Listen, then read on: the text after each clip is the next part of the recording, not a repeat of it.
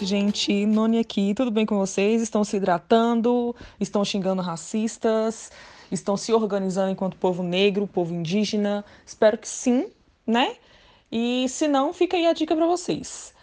Então, o programa de hoje vai ser um pouquinho diferente. Quem aí está acompanhando a gente pelo Instagram sabe que nós encabeçamos aí um projeto, o Tem Cor no Ensino. Tem cor, de cor, gente, não é corno não. Mas se os cornos se sentiram aí contemplados, que bom, não é verdade? Mas vem cá, voltando aqui, foco. A gente encabeçou aí o projeto Tem Cor no Ensino, né? Que ele e eu ficamos responsáveis aí por levar ele mais precisamente ali no Instagram, fazer uma divulgação. Acontece que, né, a gente, uma das frentes desse projeto foram entrevistas. E essas entrevistas foram para as escolas. E a gente pensou, bom, daqui um tempinho vamos liberar essas entrevistas aí no podcast. Nada mais justo, né?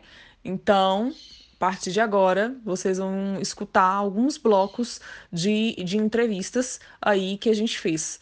Primeiro, né, de tudo, hoje vai acontecer a apresentação. Apresentação para vocês entenderem como é que funcionou o projeto, quem participou, quais foram as frentes envolvidas, né? Espero que vocês gostem muito. É um projeto que tem a ver com educação, né? Keila, professora, eu sou licenciando em geografia, então tudo a ver aí com a gente. E fique aí com a apresentação, espero que vocês gostem, que vocês continuem acompanhando depois da roda, tanto no Instagram, no IGTV, quanto aqui no podcast. Indica esse essa série aí de entrevistas para a galera, porque ela tá muito legal, muito massa. E espero vocês tanto nos outros blocos de entrevistas que a gente vai trazer aqui para o podcast, quanto nos outros episódios mesmo que a gente vai debochar bastante. Olá, bom dia, boa tarde, boa noite. Eu sou a Noni Gomes e eu tô aqui para apresentar para vocês um projeto muito bacana que é o Tem Cor no Ensino. Eu sou aqui de Brasília, tenho 31 anos, sou bacharel em Direito. O que seria o Tem Cor no Ensino? É uma iniciativa de falar sobre personalidades negras que vieram antes de nós, né, e que estão aqui contemporânea a nós. Eu fiquei responsável pela frente de fazer entrevistas com pessoas aí contemporâneas a nós, né, em que meio elas estão inseridas, como a negritude delas está inserida, esses âmbitos em que elas estão. Vou pedir para a galera se apresentar um pouco agora, para vocês entenderem mais como vai funcionar. E aí eu volto explicando a frente em que eu estarei coordenando aqui.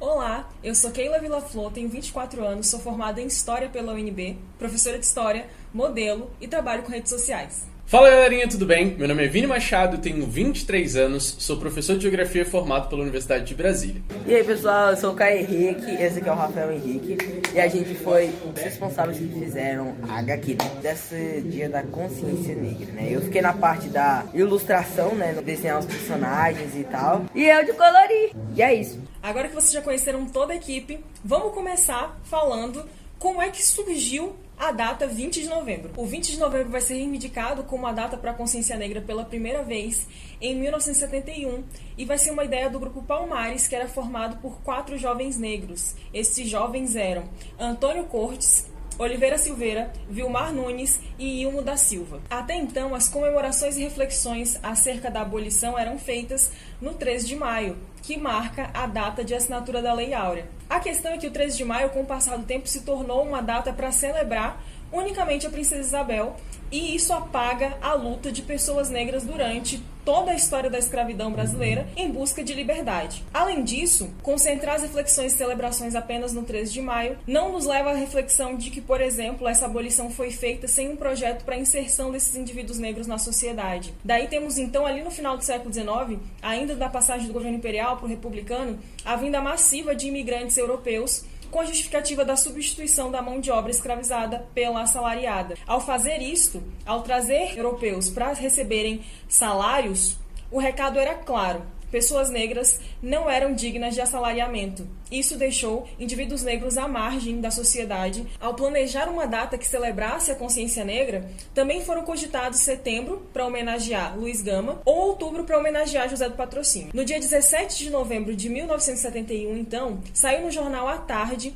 a manchete Zumbi, a homenagem dos negros do teatro, anunciando um espetáculo organizado pelo Grupo Palmares. Em 1971, no auge da repressão respaldada pelo AI-5, os organizadores do, do espetáculo, então, foram intimados pela Polícia Federal para prestar esclarecimentos a respeito do que estaria sendo feito naquela homenagem. O Grupo Palmares vai continuar reivindicando a data até 1978, quando o Movimento Negro Unificado vai lançar um manifesto lançando a data nacionalmente. Após isso, o Grupo Palmares vai encerrar as suas atividades. O 20 de novembro só passa a fazer parte do calendário escolar em 2003, com a Lei 10.639, que garante o ensino de cultura e história afro-brasileira.